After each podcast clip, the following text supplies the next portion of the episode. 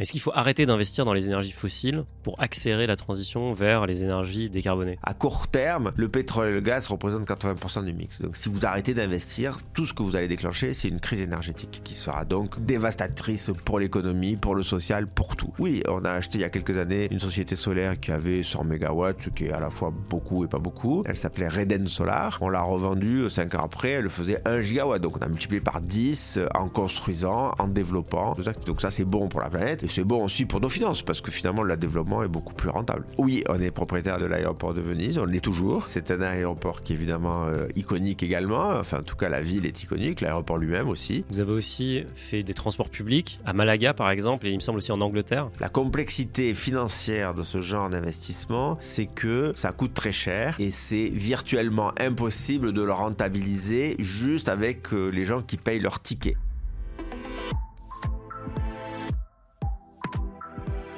Bonjour à tous, bienvenue dans un nouveau Finari Talk. Aujourd'hui, on va parler d'une classe d'actifs qu'on n'a jamais abordée sur la chaîne et qui, je pense, n'a jamais été correctement couverte sur les internets. Je parle des infrastructures. Et pour parler de ce sujet qui est relativement complexe, j'ai invité un expert, peut-être le meilleur d'Europe, c'est Vincent Lévita. Bonjour Vincent. Bonjour. Vincent Lévita est un ingénieur diplômé de l'école polytechnique et de l'ENSAE. Il commence sa carrière par 10 ans de conseil en stratégie, puis arrive chez AXA Investment Manager en 2004. C'est l'un des plus gros gérants d'actifs européens. Il y lance l'activité d'investissement en infrastructure et la développe fortement. En 2008, il décide de sauter le pas et de créer son propre fonds, Infravia. C'est un fonds dédié à l'infrastructure. Ce fonds va devenir progressivement le leader dans son secteur avec aujourd'hui plus de 12 milliards d'euros d'encours et des performances remarquables. Le fonds s'est récemment diversifié en lançant une gamme dans les métaux critiques ou métaux rares dans lequel le gouvernement français a investi plus de 500 millions d'euros pour des raisons stratégiques. Cela montre l'importance et la compétence de Vincent qui est aujourd'hui considéré comme l'un des experts, si ce n'est l'expert absolu, sur les infrastructures en Europe et dans le monde. Comment vas-tu? Très très très bien, merci, très heureux d'être là.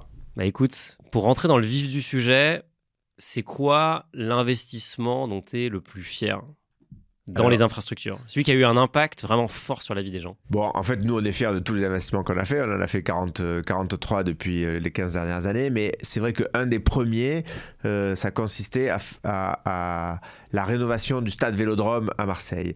Donc, euh, on en est fier parce que d'abord il est totalement iconique en termes pour ceux qui aiment le foot, pour ceux qui aiment l'OM. Euh, aussi on en est fier parce qu'on venait juste de démarrer Infravia et on a fait un consortium à ce moment-là avec Bouygues Construction, avec la Caisse des dépôts, avec les caisses d'épargne locales. Donc c'était effectivement un consortium de très haut niveau institutionnel et industriel et financier. Et Infravia euh, a été admis dans ce consortium dès notre, dès notre euh, création. Donc on était aussi très fiers de ça. Après bien sûr pour ceux qui ont vu la Coupe d'Europe de 2016 pour lequel il a été construit et depuis tout un tas de matchs jusqu'au match de rugby de la dernière Coupe du Monde, on peut admirer la, grande qualité euh, de cette infrastructure. Et donc c'était quoi le rôle d'Infravia dans, dans ces travaux? Dans ce projet, c'était un rôle très complexe puisqu'on a fait partie du projet dès sa conception. Donc c'était un partenariat public-privé initié par la mairie de Marseille euh, avec le club comme contrepartie au milieu. Qui était propriétaire du stade Non, la mairie est propriétaire du stade et donc la rénovation a été euh, a été organisé dans un partenariat public-privé entre la mairie et euh, un consortium. Le consortium, euh, il y avait dedans un investisseur, donc c'était nous. Il y avait un constructeur qui a fait les travaux, c'était Bouygues. Et il y avait des acteurs financiers locaux, on va dire, la Caisse des dépôts et les caisses d'épargne. Et ce consortium-là, depuis le début, c'est-à-dire conception du contrat de partenariat et négociation avec la ville, bien sûr, design du, du, stade, donc avec les architectes, etc et mise en place euh, de la structuration financière sur laquelle on a été plus active, mais euh, on a participé à toute euh, la structuration du projet sous son angle contractuel, réglementaire, industriel et financier. Et c'est là c'est ça qu'on aime, c'est là qu'on est, c'est là qu'on est bon. Et justement, le financier, tu peux nous donner une idée de l'enveloppe que vous avez que vous avez investi dans, dans le projet? Alors c'est, un financement très très structuré, donc donc du coup le, le, le c'est globalement euh, il y a 300 euh, millions de, de, de, coûts de travaux. Euh, une partie a été a été directement payée par la mairie de Marseille, ça ça faisait partie du, du schéma. Une autre partie était payée par des loyers en fait que la mairie va verser au consortium pendant 35 ans. Donc c'est le principe euh, des concessions en quelque sorte. Au bout de 35 ans, la mairie récupère la propriété du stade, mais pendant 35 ans, il paye des loyers à ce consortium pour, euh, pour pour financer, pour financer les travaux et l'exploitation, et l'exploitation et la maintenance. Donc du coup, une partie a été payée par subvention, l'autre partie a été payée par les prêteurs, et puis nous, on a assuré la tranche fonds propres qui est nécessaire dans tous les projets. Et donc aujourd'hui, en fait, enfin, si je dois décrire le cash flow, c'est-à-dire qu'il y a un très gros investissement au départ. Et là, Infravia, en fait, depuis euh, le projet et encore sur euh, pendant, je sais pas, 20 ans. Oui, oui, nous, on a vendu, en fait. Vous avez vendu. Entre-temps, le, nous, notre conception, euh, c'est de, de, structurer les projets, euh, assister le, au décollage, en l'occurrence, plus que le décollage, plus que la construction, le, décollage. Et une fois que le projet roule, j'allais dire, euh, on considère qu'on a fait notre part du travail, on le transmet à un fonds qui, est, qui a une perspective plus corps, comme on dit, qui a une perspective d'investir dans des actifs en, en opération. Nous, notre perspective, on y reviendra, j'imagine, c'est d'investir dans des actifs qu'on va développer, qu'on va créer dans ce cas-là, ou en tout cas qu'on va, euh, qu'on va étendre. Euh, mais la, perspective du projet, on va dire, c'est effectivement, il y a un énorme cash flow au début, que les gens ont tendance à oublier quand ils regardent la rentabilité. Mais donc, on a investi beaucoup d'argent au début. Bon, il faut construire. Donc, euh, donc, et ensuite, l'équilibre financier du projet, il tient, il est assez simple. Il y a, trois, il y a plusieurs paramètres. Un, il y a un loyer payé par la mairie, qui elle-même, d'ailleurs, sous nous le, stade au club. Donc, le, loyer de la mairie est baqué par un sous-loyer du club de foot. Mais ça, nous, on n'est pas en contrepartie directe. Deuxièmement, euh, il y a des recettes supplémentaires que le, loyer de, la mairie qui vient de l'organisation des concerts ou l'organisation des matchs de l'équipe de France. Euh, à ce, moment-là, on, loue le stade en plus. Euh, ça, c'est les revenus. et les coûts, ça consiste, ben, un, à rembourser, à rembourser la dette qui ont servi à construire le stade, premièrement à, aussi euh, financer toutes les opérations, parce qu'un stade comme ça, ça se, ça s'entretient, ça, ça, ça, s'opère. Euh, et puis troisièmement, le reste des flux, et eh bien évidemment, il va, il va euh, aux, actionnaires pour rémunérer la prise de risque et pour rémunérer les fonds propres. Et donc l'opération pour vous, elle a duré combien de temps, du début jusqu'au moment où vous êtes sorti? Alors nous, on n'accompagne pas pendant les 35 ans. on, a, on est rentré en phase de discussion avec la mairie, puisque c'était quand même un, appel d'offres en 2000 2009, on a été choisi en 2010, donc toute cette phase d'appel d'offres et de préstructuration, elle a duré un an. Euh, ensuite, il y a eu trois ans de construction, de 2010 à 2013, et nous, on a vendu euh, en 2018, donc pour nous, ça a duré quasiment dix ans. Ok. Et donc ça, c'est la durée d'un fonds en fait. Oui, c'était notre premier fonds. Ça a été un des premiers investissements du premier fonds. Donc ça, ça vient devant toute la durée. Ça a accompagné euh, notre, notre premier vintage, absolument. Et bon, effectivement, au-delà de l'aspect financier qui a été très réussi pour nous, parce que ça a été un succès industriel, un succès, commercial, euh, un succès financier, euh, c'est aussi un actif qui dure et qui se voit. Et euh, il y a une phase intéressante aussi, puisqu'il y avait dans les revenus, il y avait un, troisième stream de revenus que oublié, qui était, qu'on avait demandé à la ville de nous autoriser à faire, c'était de mettre un naming. Donc du coup, le stade maintenant s'appelle le, stade Vélodrome Orange, euh, ce qui permet à Orange de faire la promotion de sa marque également. Ça se monétise euh, Ouais, ça se, monétise, ça se monétise. C'est une technique qui est assez peu utilisée en France par rapport à l'Angleterre ou par rapport évidemment aux États-Unis ou à l'Asie. Euh, à, mon, à, mon, humble avis, euh, ça vaut beaucoup plus, mais il faut le valoriser. Il suffit pas de mettre son nom et puis d'attendre. Ça, ça suffit pas. Pour en tirer la pleine valeur, il faut mettre son nom et puis organiser euh, de l'événementiel autour pour faire, pour faire euh, briller sa, marque.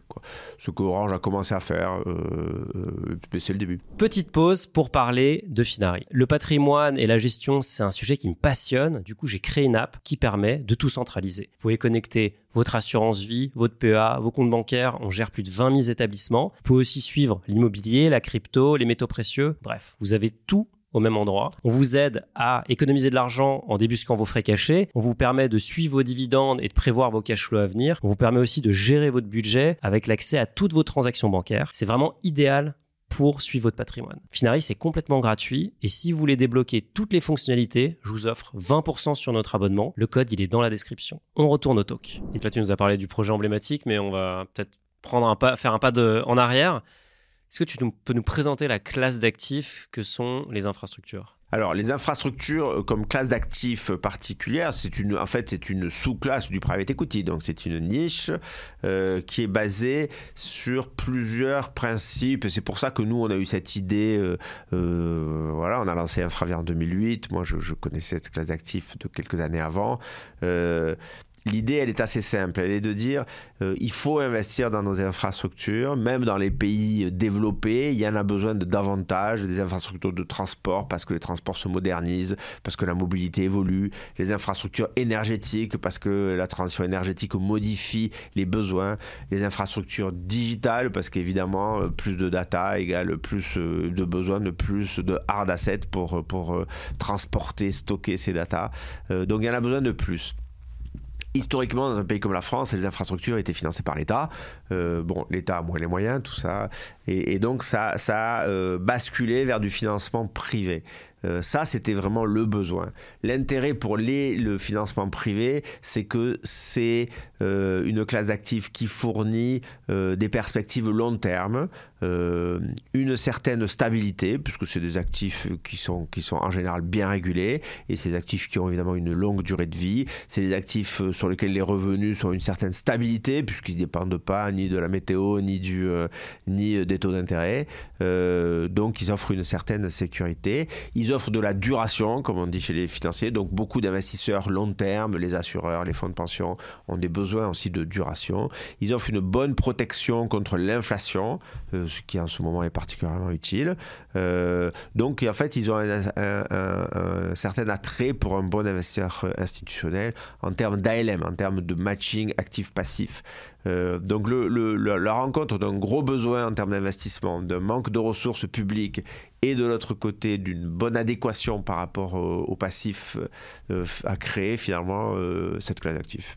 Le besoin, il paraît évident. Je pense qu'il y a, quand on vit à Paris, on voit le besoin criant qu'il y a de créer de l'infrastructure. Et puis, comme tu as dit, il y, a des, il y, a plein de nouveaux usages qui se créent. Mm. Est-ce que c'est rentable d'investir en infrastructure? C'est quoi les taux de rendement qu'on peut espérer ou que vous, vous visez? Le principe euh, de la finance, il est toujours le même. S'il y a un besoin, le prix va s'ajuster pour que ce besoin soit rempli. Sinon, le besoin n'est pas rempli et donc du coup, euh, ben, eh ben, euh, eh ben, ça se fait pas. Les marchés sont efficients sur ça? Les marchés sont à peu près efficients. alors, la, note, euh, la note, c'est que c'est souvent des marchés régulés. Donc, du coup, s'ils sont pas efficients, le régulateur, soit il s'ajuste, soit il s'ajuste pas. Si le régulateur s'ajuste pas, on se retrouve avec des besoins pas, pas, pas remplis. Donc, oui, la réponse est c'est une classe d'actifs rentable euh, dans lequel les financiers acceptent de mettre en balance euh, le fait que c'est un peu moins risqué que le private equity traditionnel et donc c'est un peu moins rentable. En fait, si c'est bien fait, c'est aussi rentable, mais ça ça, ça on va y revenir. Et tu disais que c'est pas lié au taux d'intérêt. Ça veut dire que toi, tu vas pas aller chercher de la dette quand tu vas euh, financer un projet? En si, cas, toi, à titre. Si, si, bien sûr. C'est des projets qui sont leveragés. Euh, dans lesquels on utilise de la dette. En général, c'est pas de la dette classique LBO, c'est de la dette de financement de projet. Euh, bon, rentrer dans la technique, c'est de, financement de projet non recours, donc c'est un petit peu moins cher, c'est un petit peu plus long terme. Euh, et euh, quand les taux d'intérêt montent, le coût du financement monte, et donc du coup, la rentabilité doit augmenter pour compenser ça, ou le prix de l'actif doit baisser pour compenser ça, puisqu'il n'y a pas de raison que les fonds propres prennent l'ajustement pour eux, au contraire même. Sans rentrer dans le détail de ta performance, ce serait quoi la prime euh, qu'il faudrait euh, payer pour qu'un investissement dans un fonds de private equity d'infrastructure soit justifié par rapport à un investissement dans les marchés actions ou dans de l'obligataire, qui n'ont pas du tout les mêmes profils de risque? La relative value est pour moi compliqué à commenter. Euh, ce qu'on a l'habitude de, dire, c'est, si j'essaie de donner les tranches, euh, bon, les taux sans risque, ils sont ce qu'ils sont. Donc, ils étaient à zéro. Admettons qu'ils soient à 4 aujourd'hui. je ne sais pas aujourd'hui exactement. Euh, la prime de risque d'un projet infrastructure standard par rapport à ça, c'est normalement 5% euh, de plus. Ça, ça, même allez, 5-6% de plus. Pour infravert, on va dire 6. Donc ça veut dire qu'effectivement, quand les taux sont à 0, un projet infrastructure de base, il doit faire du 6. Quand les projets sont à 4, un projet infrastructure de base, il doit faire du 10.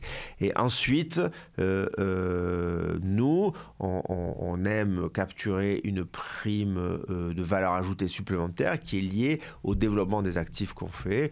Alors on vise 5%, de plus euh, qu'on arrive à faire en général, mais pour ça il faut travailler. Et tu as vu justement l'ajustement à la baisse de certains actifs euh, enfin des, infrastructures? Les prix ont baissé là concrètement? Les prix ont baissé en partie, mais ne serait-ce que pour refléter le fait que le coût de la dette a monté. Oui. Ok.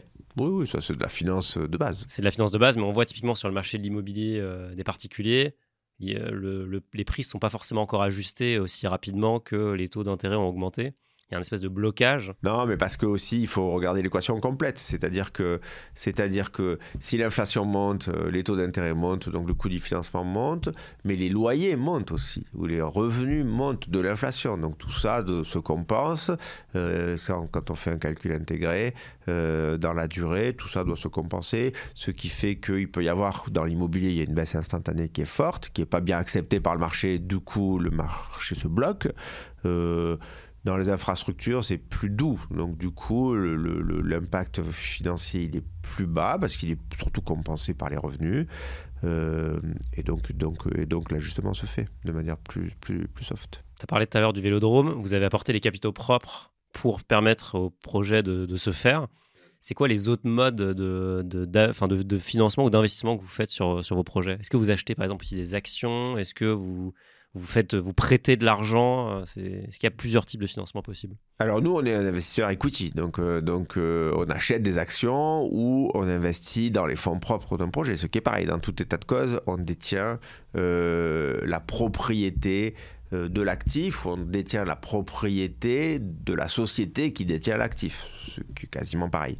ça, c'est notre fonctionnement.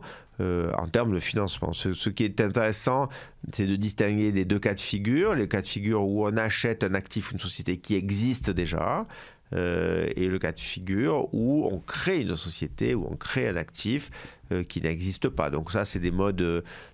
en termes de structuration financière, c'est la même chose. En termes de temporalité, c'est pas forcément la même chose. Et justement, c'est quoi, toi, ce que tu préfères faire? Racheter quelque chose qui existe ou créer quelque chose de, en partant de zéro Nous, ce qu'on préfère faire, c'est un actif où on fait les deux à la fois, c'est-à-dire on rachète quelque chose qui existe et on le développe. Euh, ça, ça c'est ça, ça qu'on préfère faire parce qu'en rachetant quelque chose qui existe, on a une équipe, euh, on a une base de départ, on a un fonctionnement qui est déjà éprouvé, on a une rentabilité qui est déjà démontrée. Euh, donc ça, c'est très sécurisé. et puis ensuite, on le développe et c'est par le développement qu'on crée ce supplément de rentabilité. Tu parlais de la sécurité, enfin du fait d'avoir de la visibilité. C'est quoi les risques qui sont euh, inhérents à, cette classe d'actifs? Alors les risques liés à cette classe d'actifs, sont très très euh, euh, référencés et très systématiques finalement. le premier risque, comme toujours dans un projet industriel, ben, c'est le risque industriel. Donc ça veut dire que il faut travailler avec des contreparties, que ce soit nos partenaires industriels, que ce soit les équipes industrielles sont dans les sociétés qu'on achète, qui sont éprouvées. Euh, et euh, si jamais c'est pas éprouvé, il faut écrire les matrices de risque qui fassent en sorte que les risques soient offloadés aux personnes euh, adéquates. ça, c'est du financement de projet classique. donc, donc nous, on est des financiers, donc on a confiance dans nos partenaires, mais surtout que nos partenaires, aient confiance en eux-mêmes et donc ils sachent nous garantir les risques industriels. Donc ça, ça c'est le premier des risques, comme tout projet industriel, c'est industriel. le deuxième risque, il est réglementaire. En général, on opère dans un cadre régulé, plus ou moins euh, fortement. Un contrat de concession est très régulier. Euh, quand on va dans les télécoms, c'est un environnement qui est régulé. Euh, donc, euh, bah, le deuxième risque, c'est que la régulation change. Euh, voilà. Alors, en général, c'est assez rare qu'elle change de manière drastique et de manière très pénalisante. Ça arrive de temps en temps, les régulateurs essayent d'optimiser leur position, mais c'est très rare parce que parce que c'est un jeu de long terme. C'est comme le dilemme du prisonnier. Si vous changez les règles une fois, bah, le coup d'après, il n'y a personne qui vient. Donc, du coup, les régulateurs trouvent en général le bon niveau de dialogue avec les investisseurs de manière à ce que le cadre soit suffisamment fiable et crédible dans la durée. Ça, c'est le deuxième risque. Et le troisième risque, il est économique, bien sûr. Quand vous investissez sur une autoroute, il faut qu'il y ait du trafic dessus. Ça, ça s'étudie. Et le quatrième, il est financier. Il faut savoir structurer euh, un financement de manière euh, à ce qu'il y ait de la dette, mais pas trop. Euh, il y ait des fonds propres, mais pas trop. Il y ait des risques, mais pas trop. Tu parlais tout à l'heure des changements, des besoins, des modes de vie, la démographie qui change. Le thème numéro un qui revient, c'est la transition vers le, le net zéro, enfin, combattre le changement climatique. C'est quoi votre rôle ou le rôle de l'infrastructure dans cette euh, problématique? Alors, il y, a plusieurs tendances de fond quand même. Je, je bien m'arrêter sur celle-là qui en fait partie. Mais c'est vrai que quand on investit dans l'infrastructure, on essaie de regarder qu'est-ce qui va se passer au loin. Les besoins d'infrastructure pour aujourd'hui, c'est une chose. Et les besoins, ça ne change pas tous les jours, mais les besoins euh, en infrastructure pour dans 10 ans, euh, il faut voir qu'est-ce qui va changer. Donc, nous, on a l'habitude de dire il y a trois tendances lourdes qui vont, qui vont driver ces évolutions. Le premier, euh, c'est la transition énergétique, et je veux bien y revenir. Le deuxième, c'est le digital, qui change quand même tout. Euh, euh, et le troisième, c'est la démographie. Donc la santé, l'éducation, les déplacements, etc. Et quand on essaie de projeter de quelles infrastructures on aura besoin demain, euh, il faut calculer euh, par rapport à ces trois tendances-là. Il y en a d'autres des tendances, mais celles-là, c'est les principales.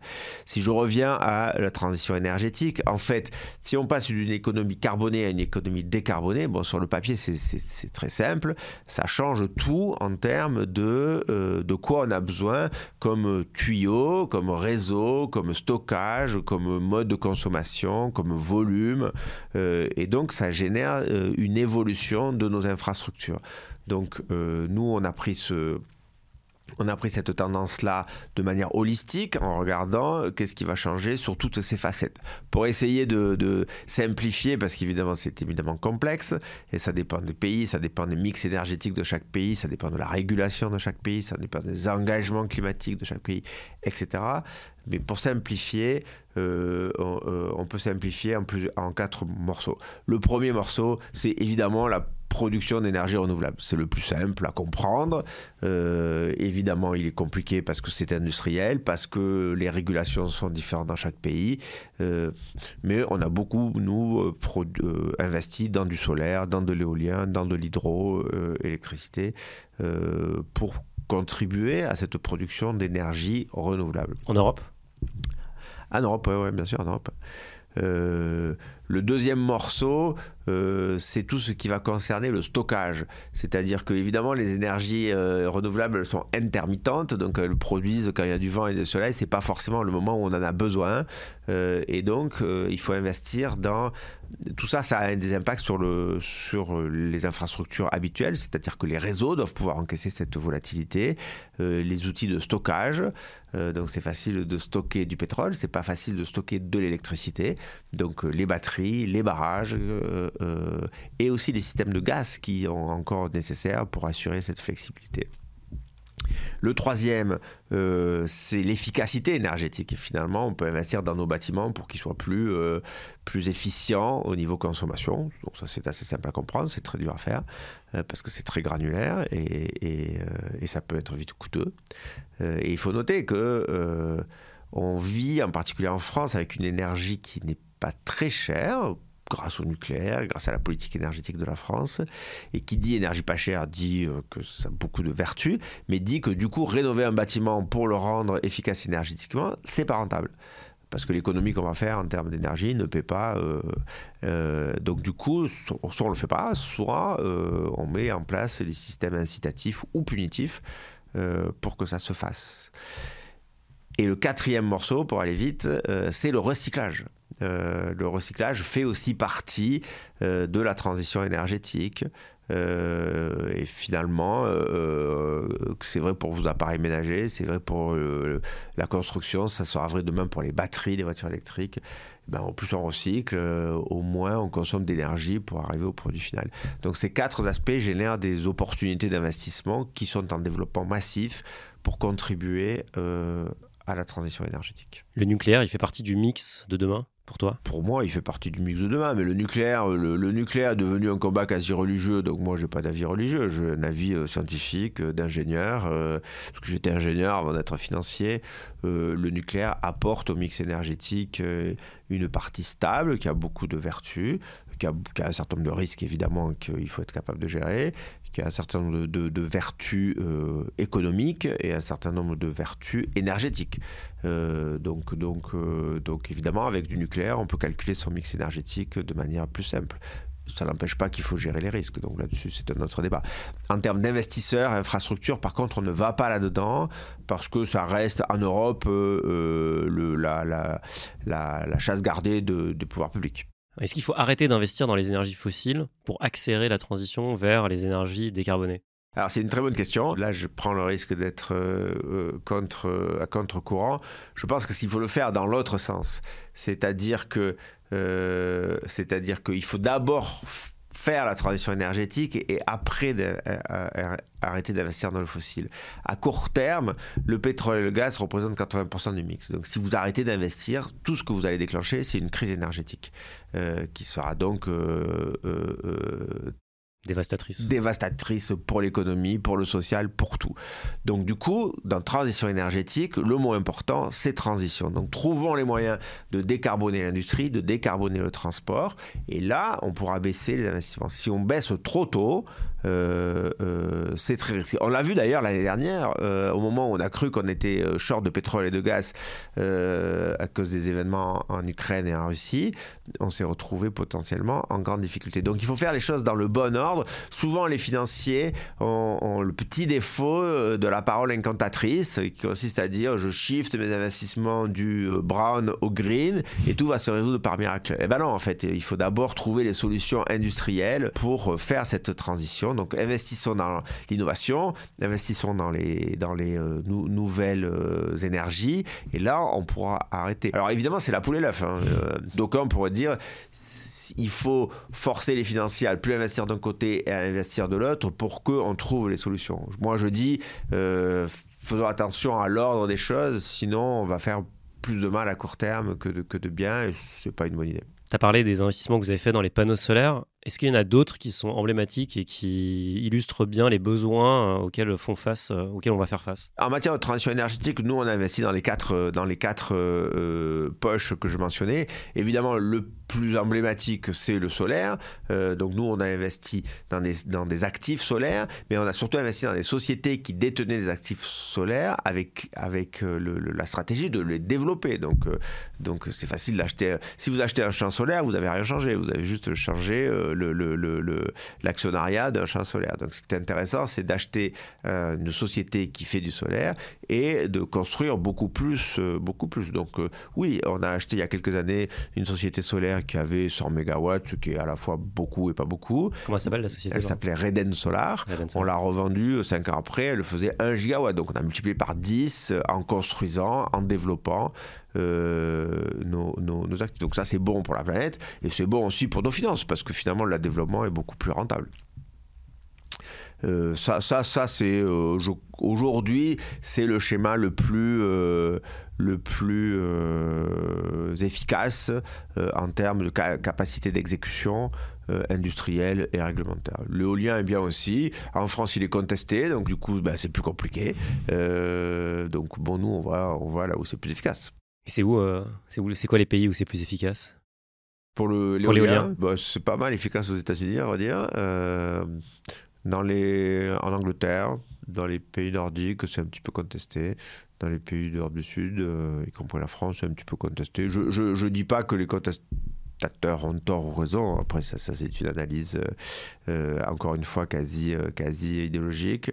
D'un point de vue énergétique, les éoliennes sont efficaces, ça c'est sûr. C'est ce que je peux dire. Avant de passer à ta stratégie chez Infravia et ce qui vous rend particulier, est-ce qu'il y a des investissements que tu fais pas pour des raisons écologiques? Oui, oui, la réponse est oui. Euh, on n'investit pas dans le charbon parce qu'on pense que parce qu'on pense que le profil environnemental du charbon est pas bon il faut quand même dire que le profil économique du charbon est bon. Donc, euh, donc euh, du coup, il y a tout un tas d'investisseurs et tout un tas de pays où le charbon reste très actif. Comme l'Allemagne ouais, L'Allemagne, l'Inde, enfin, il y en a plein. Hein. Le, la, Chine. la, Chine. ils ont mis en place une politique assez proactive euh, pour diminuer la part du charbon. donc ça, on ne le fait pas. Après, moi, ma vision de l'ESG et elle est aussi sur l'efficacité. C'est-à-dire, je pense que quand on, impose une stratégie très très proactive et très volontariste sur l'ESG dans notre investissement, bien sûr c'est pour euh, participer et contribuer euh, au bien de la planète, mais c'est d'abord euh, contribuer à notre performance financière. Donc jamais je vais vous dire, euh, je fais un peu de SG, je fais, ça baisse un peu mes returns, mais au moins c'est propre. Jamais on va dire ça. On va toujours dire un bon investissement, euh, au plus il sera ESG, au plus il sera résilient. Au plus il sera euh, facile à, vendre, au plus il durera longtemps, au plus il aura une acceptabilité sociale forte, donc une utilisation forte. Et au final, une bonne politique ESG, ça permet de converger des objectifs financiers ambitieux et des objectifs contributifs ambitieux aussi. Donc ça, c'est notre, c'est notre en même temps à nous. Voilà. Infravia, c'est 12 milliards d'euros d'encours et c'est un fonds euh, flagship qui est le fonds d'infrastructure. Est-ce que tu peux nous parler de la stratégie que tu appliques pour aller justement débusquer les deals comme euh, racheter un, champ solaire et euh, multiplier la capacité par 10 ou une société qui a un champ.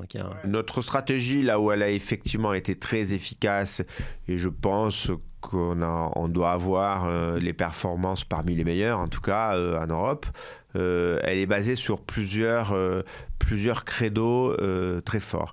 Le premier, c'est que la structuration dont je parlais tout à l'heure, donc l'analyse du risque industriel, l'analyse du risque réglementaire, l'analyse du risque économique, la structuration financière, tout ça, il n'y a pas de compromis. Donc on va jamais se dire, tiens, on n'est pas très sûr, mais on y va quand même. Donc il y a une discipline d'investissement qui est euh, très forte. Ça fait 15 ans qu'on fait ce métier, on a fait plus de 40 deals, on n'a jamais perdu de l'argent sur aucun d'entre eux.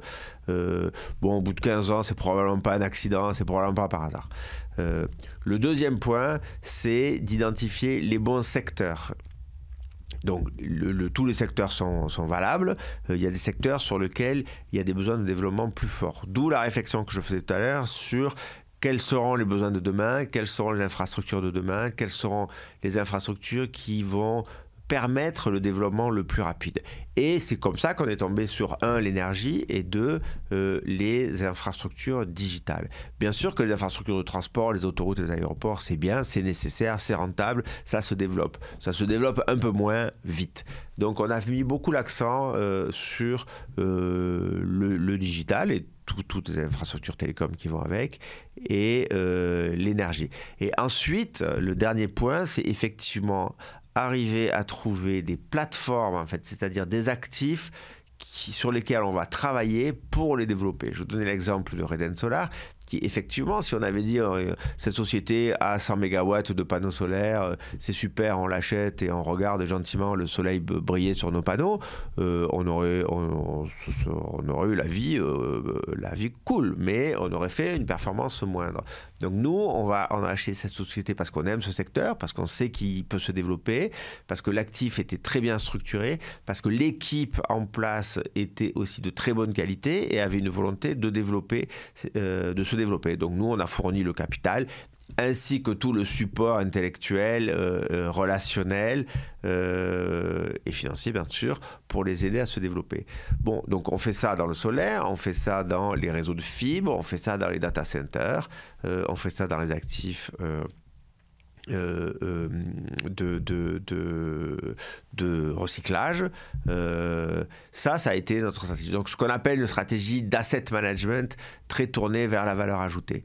Euh, ça consiste à dire les actifs infrastructures peuvent être une rente, mais nous on considère que s'asseoir sur une rente, c'est pas suffisant. Tu parlais de data center et tout ce qui est la fibre. J'ai vu que vous avez fait un projet en Pologne où vous êtes associé à Iliad. Est-ce que tu peux nous parler de ce projet euh, plus en détail Oui, alors il faut dire qu'on on avait démarré notre partenariat avec Iliad en France. donc il y a quelques années, il, on a eu une discussion très très productive avec les gens de Free, donc, qui à ce moment-là avait euh, un accord avec Orange, puisqu'il louait le réseau de fibres d'Orange.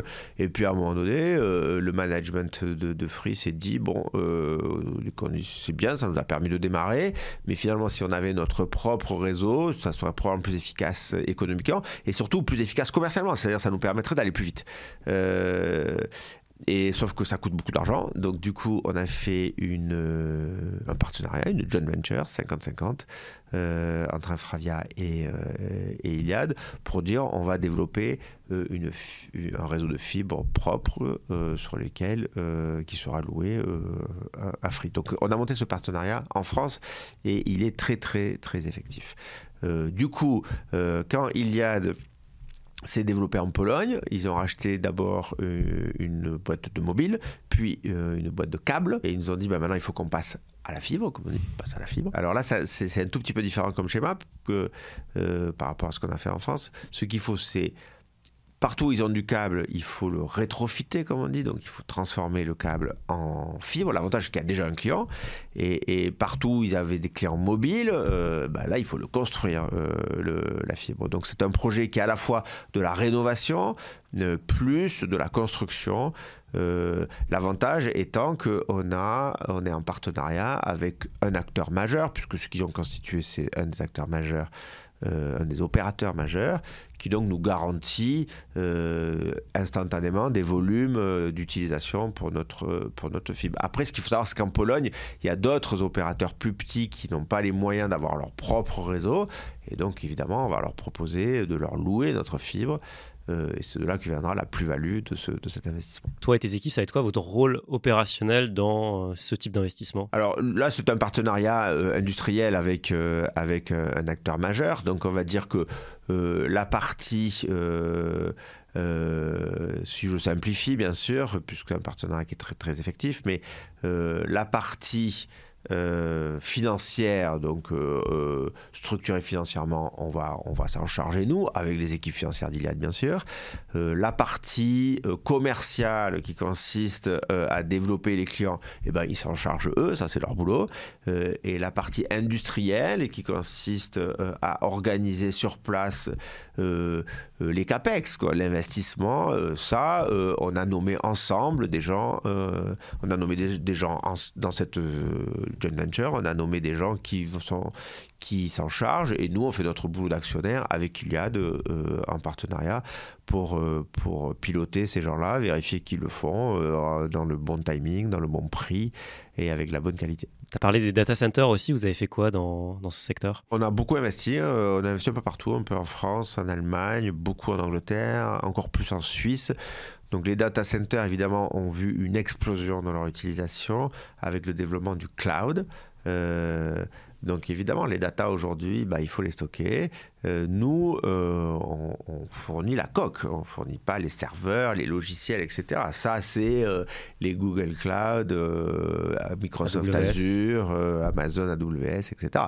Donc eux, c'est nos clients. Mais ces gens-là, ils ont besoin de d'endroits pour mettre leurs serveurs. Ces endroits-là doivent être sécurisés physiquement, donc ça c'est un peu de l'immobilier, doivent être euh, euh, aussi connectés, donc ça c'est du télécom, c'est de la fibre, euh, et doivent être surtout énergisés. Parce que, parce que bah, les, les, serveurs ça consomme, plus ça peut jamais s'arrêter, donc il doit y avoir de la redondance partout, il doit y avoir de la clim, bon, ça consomme énormément d'énergie. Sauf WH, il y, avait de la redondance sur le, le centre d'à côté. Joker. Moi, j'ai pas travaillé avec eux, donc je ne sais pas, mais le, le, eux, ils ont leur propre data center.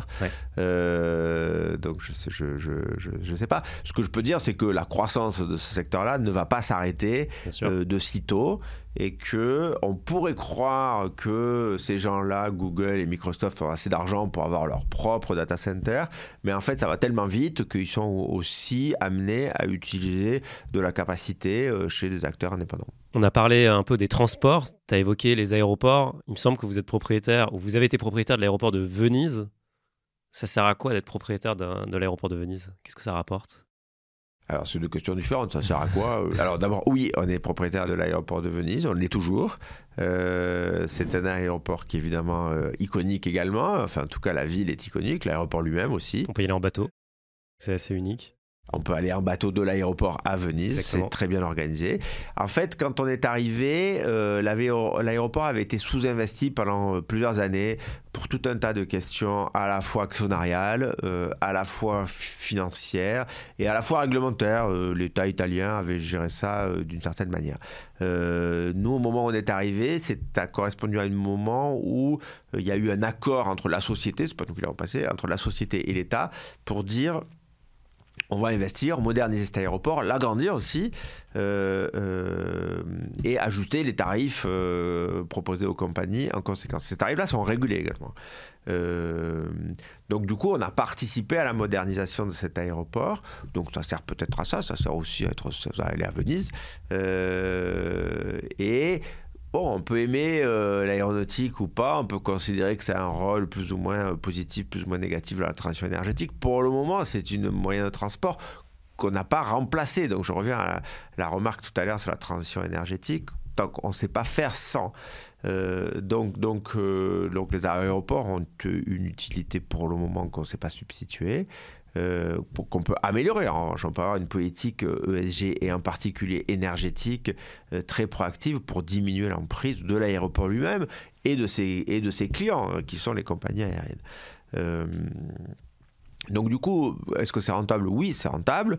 Euh, comme toujours, euh, il y a une rentabilité de base qui vient de euh, l'état actuel de l'aéroport et il y a une rentabilité supplémentaire sur laquelle on a beaucoup travaillé qui est venue de son expansion. Bon, il se trouve que sur cet actif-là, on a subi trois ans de Covid. un petit peu agité, euh, puisque le trafic a, légèrement baissé pendant le Covid, mais euh, on s'est aperçu qu'on avait euh, opérationnellement et financièrement, c'est une période qu'on a encaissée. Donc on peut dire que pour nous investisseurs, ça va être un investissement rentable malgré malgré le Covid. Vous avez aussi fait du métro, enfin du moins des transports publics, à Malaga par exemple, et il me semble aussi en Angleterre.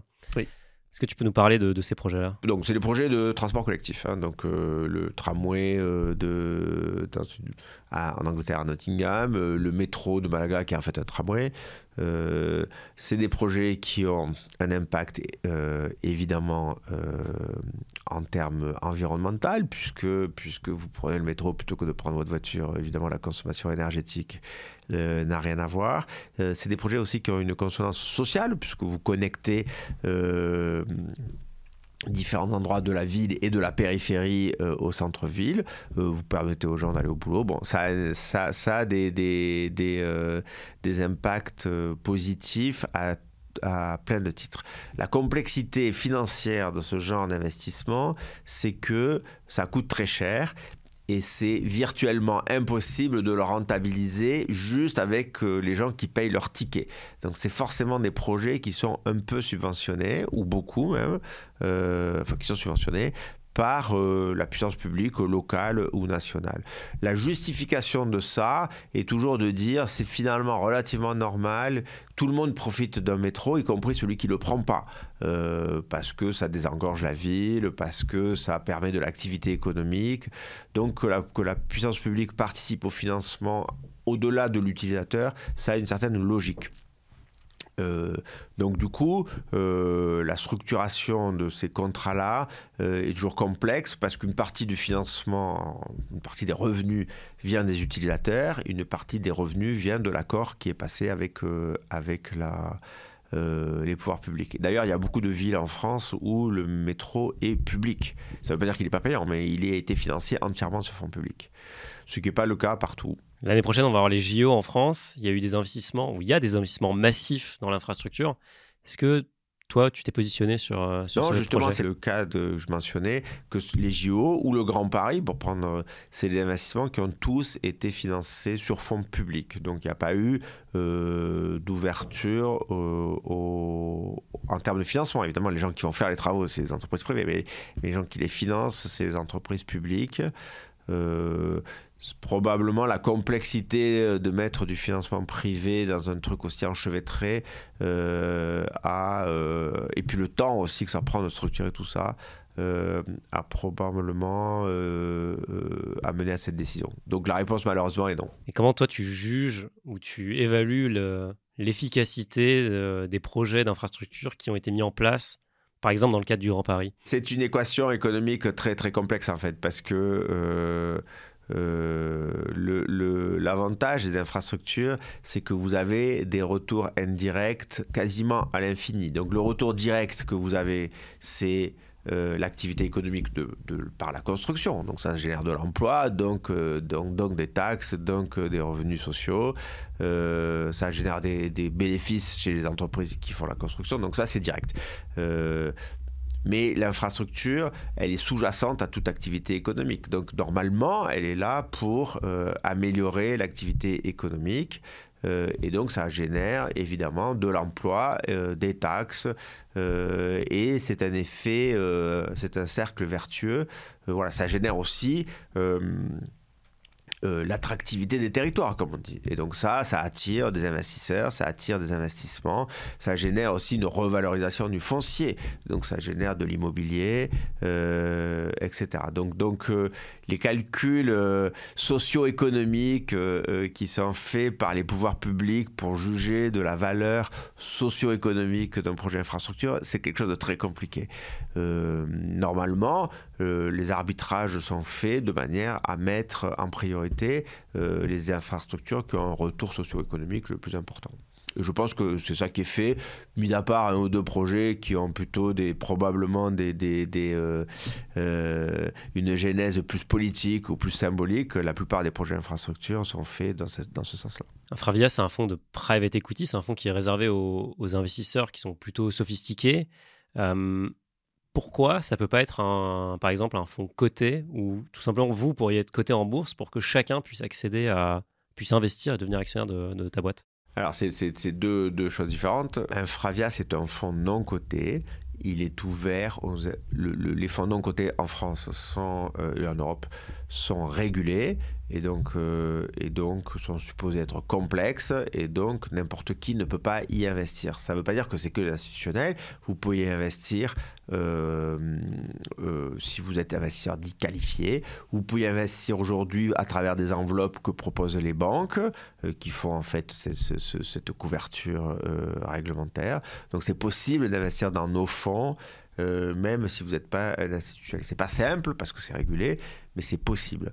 Euh, et, ça va se démocratiser l'investissement dans des fonds non cotés. On essaye, euh, d'ailleurs, le, le, euh, les associations de place de private equity essayent d'ouvrir le private equity au grand public, mais il faut faire très attention parce que parce que c'est un investissement complexe et qu'il y a eu des abus historiquement et que donc aujourd'hui pour pour accueillir un investisseur privé il faut il faut le faire bien. Ensuite, c'est l'autre chose, c'est d'être coté. Donc, un fonds coté euh, obéit à des règles qui sont très différentes, euh, de cotation permanente et donc de mode de gestion permanent.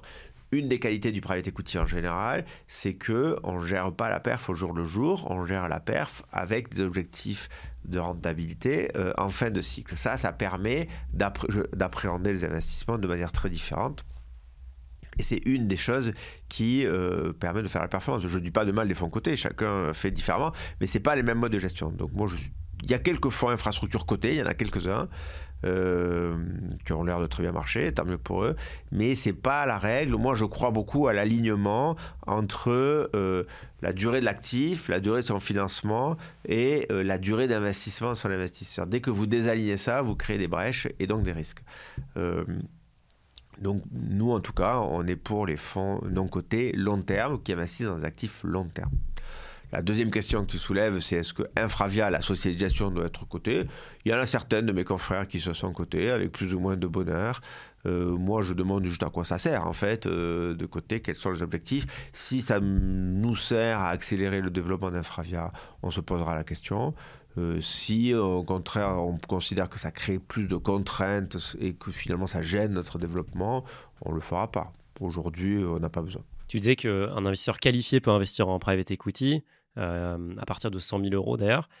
Comment quelqu'un qui, qui ne peut pas réunir cette somme et qui n'a pas le profil de risque adéquat pourrait investir dans des projets d'infrastructure? Est-ce qu'il y a d'autres moyens? C'est compliqué. C'est compliqué euh, et c'est pas organisé pour aujourd'hui. Et il faut être très prudent. Euh, il y a des questions de liquidité qui se posent. Euh, par définition, moi je regarde, et c'est vrai pour les institutionnels, ils doivent investir des sommes dans, qui, sont capables d'immobiliser pour des durées assez longues. c'est même si on gère très bien, c'est un profil de risque.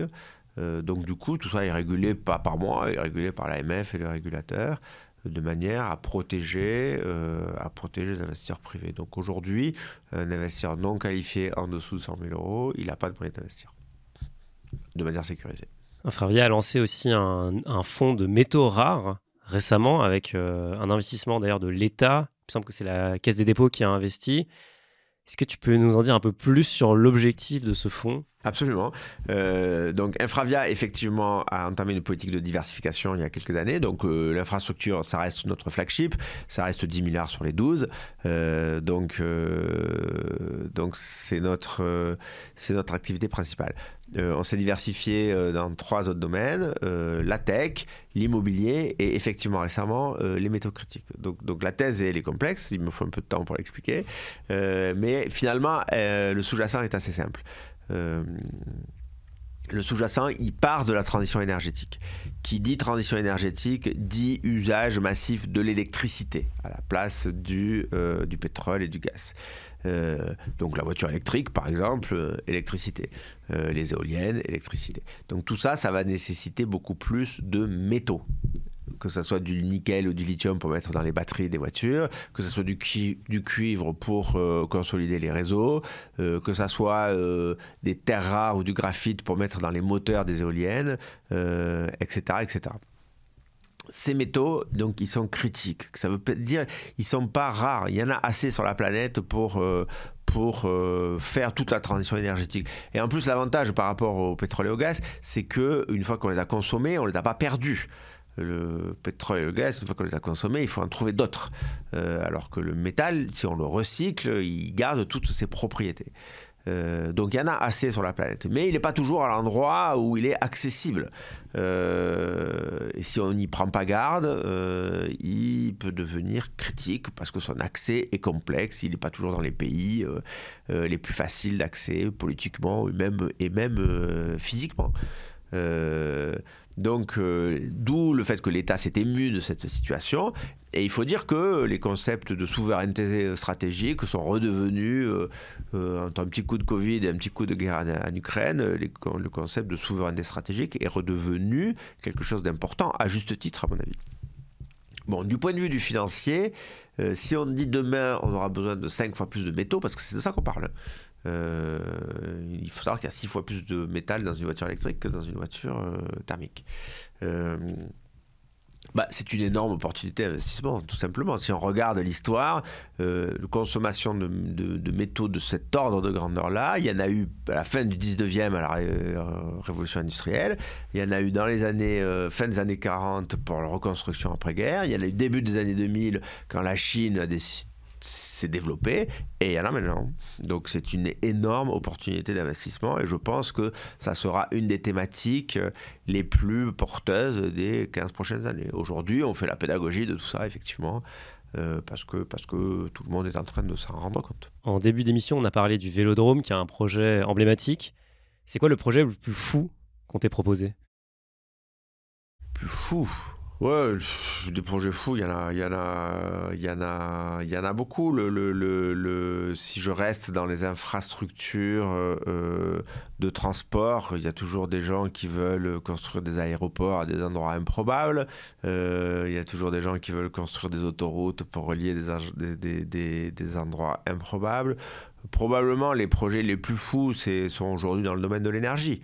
Euh, la créativité, d'ailleurs c'est très bien, la créativité euh, dans, dans, dans, l'énergie, aujourd'hui euh, on voit des choses pour stocker de l'énergie dans la terre, pour stocker de la chaleur qui sont intéressantes, d'ailleurs, d'ailleurs qu'on va nous encourager, mais, mais dans lesquelles on investira une fois qu'ils seront, seront plus éprouvés d'un point de vue industriel. Vincent, tu fais partie des meilleurs gérants d'Europe dans ce que tu fais, peut-être le meilleur? Merci, merci je sais pas. tu es spécialisé dans les infrastructures, mais tu nous as dit que tu travailles maintenant les métaux rares, tu fais aussi de l'immobilier via Infravia. Est-ce que tu as des conseils que tu peux partager à un investisseur particulier qui pourrait mettre euh, en action pour gérer son patrimoine à lui? Donner des conseils d'investissement à des particuliers, c'est un métier régulé, donc je ne peux pas le faire. Euh, des recommandations. mais je peux donner mon avis. Euh, longtemps, euh, le non-coté a été une classe d'actifs niche, perçue avec tout un tas de fantasmes depuis KKR et Barbarian at the Gates dans les années 80. on a considéré que c'était quelque chose d'un peu spicy, d'un peu bizarre. Bon cette réputation, on voit qu'elle existe encore un petit peu quand on discute avec, euh, avec certaines personnes. Moi, j'encourage les gens à regarder ce qui se passe dans le private equity en général, euh, avec les yeux grands ouverts. Euh, c'est une classe d'actifs qui a fait ses preuves, qui s'est industrialisée, qui s'est institutionnalisée. Euh, et qui est prête euh, à être regardée. Ensuite, elle a un certain nombre d'inconvénients, euh, ou en tout cas de caractéristiques. Bien sûr, c'est plus risqué. Bien sûr, c'est pas liquide. Donc, donc, du coup, il faut faire attention dans ces équilibres à mettre de l'argent là-dedans, dont on risque pas d'avoir besoin le lendemain, et qui peut avoir un très bon rendement, mais c'est pas sûr. au sein de cette classe d'actifs private equity, ce que nous on fait, les infrastructures, les métaux, l'immobilier, la tech, c'est des choses essentielles. Et, l'avantage des choses essentielles, c'est que, eh ben, que les taux d'intérêt soient à 0 ou à 4, que le PIB soit à plus 2 ou à plus 0, que euh, la France et l'Allemagne s'embrassent sur la bouche ou pas, on a toujours besoin en fait d'énergie, euh, on a toujours besoin euh, de, de, télécom, on a toujours besoin de, de se déplacer. Ce qu'on appelle les services essentiels et la résilience des services essentiels, c'était des mots un petit peu réservés euh, euh, à notre niche de marché il y a quelques années. Et puis il y a eu le Covid. Et il y a eu le lockdown et euh, le confinement. Et pendant le confinement, on a vu ce que c'était qu'une une activité essentielle. On a vu ce que c'était qu'un besoin essentiel. On a vu ce que c'était la résilience. Et tout d'un coup, les fonds infrastructures se sont dit, bah, nous, on continue à performer, même en, confinement. Pourquoi? Parce que, oui, on, se déplace un peu moins, certes, mais, ça, mais on a toujours besoin d'énergie, voire plus. On a toujours besoin de télécom, voire plus. Euh, on a toujours besoin de santé, d'éducation, euh, de logistique, euh, parce que même si on est confiné, il faut quand même se nourrir, etc. Et donc, et donc tout d'un coup, la résilience est devenue un mot courant, les services essentiels un mot courant. Et donc du coup, quand on investit dans nos actifs, les infrastructures et tout ce qu'on a décliné derrière, qui a une cohérence en fait, on investit dans du private equity, donc avec des objectifs de rentabilité supérieure, tout ce qui va avec les risques à liquidité que j'oublie pas, euh, au cas où le régulateur m'écoute. Euh, euh, mais on investit aussi dans des services essentiels, dans des choses donc à une utilité directe, et on investit aussi dans la transformation du monde, le digital, euh, l'énergie en particulier, euh, l'adaptation à une démographie qui change. Et tout ça, euh, on peut avoir la sensation de faire des choses bien, de faire des choses et de les faire de la bonne manière. Voilà. Super. Merci beaucoup Vincent, c'était passionnant et je te dis à très vite. Merci beaucoup.